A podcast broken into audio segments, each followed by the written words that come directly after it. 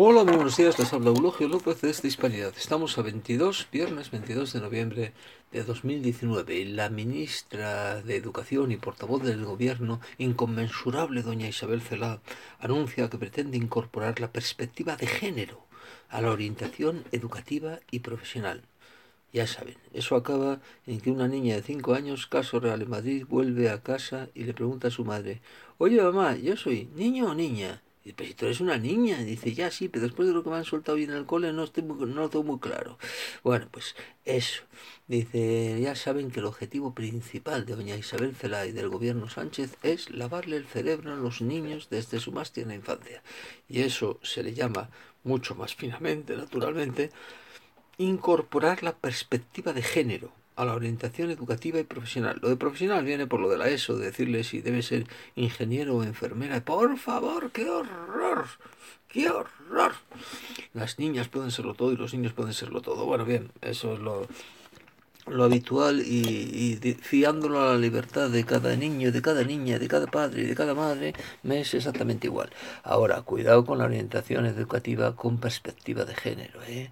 que eso pretenden inculcarles la ideología de género a los niños desde su más tierna infancia. O sea, lavarle el cerebro a un niño. O sea, que una niña llega a casa dice, y pregunta a su madre si es niño o niña porque ya no lo tiene nada claro.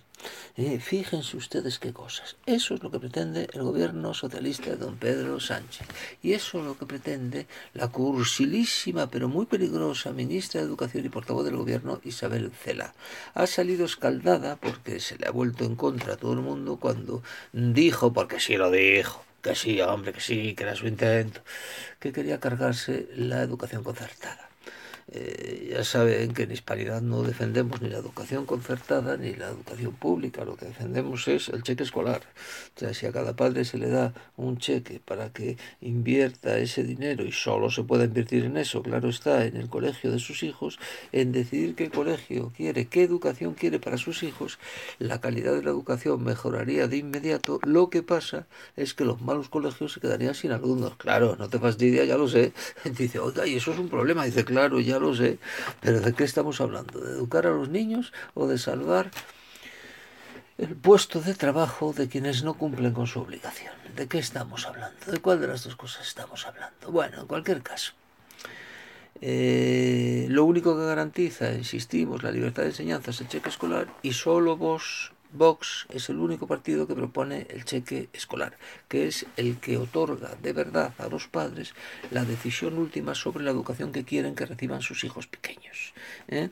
Por lo demás, pues ya saben cuáles son los tres objetivos educativos de la ley CELA, que ahora con Podemos mmm, saldrán corregidos y aumentados. Dice, acabar con la enseñanza católica, aunque ahí hemos contribuido también los católicos, ¿eh? que coste. Acabar con la enseñanza católica en España, pervertir a la infancia desde su más tierna infancia, valga la redundancia, dice, y fomentar la vagancia, porque esa es otra, ¿eh? que no se dice del borrador, del anteproyecto de borrador de la ley CELA, ¿eh? fomentar la vagancia, es decir, nadie se puede quedar atrás, y eso significa que al chaval o al adolescente o al joven que se esfuerza hay que tratarle exactamente igual, sin privilegios, que al vago redomado al que había que darle un puntapié en el trasero para que aceleraran sus estudios. Uy, perdón, estoy promoviendo la violencia, qué horror. Dice, bueno, como nos hemos vuelto todos idiotas, eh, al menos que las ideas queden claras, aunque luego no las cumplamos. Eh, CELA propone la educación de género, del género idiota.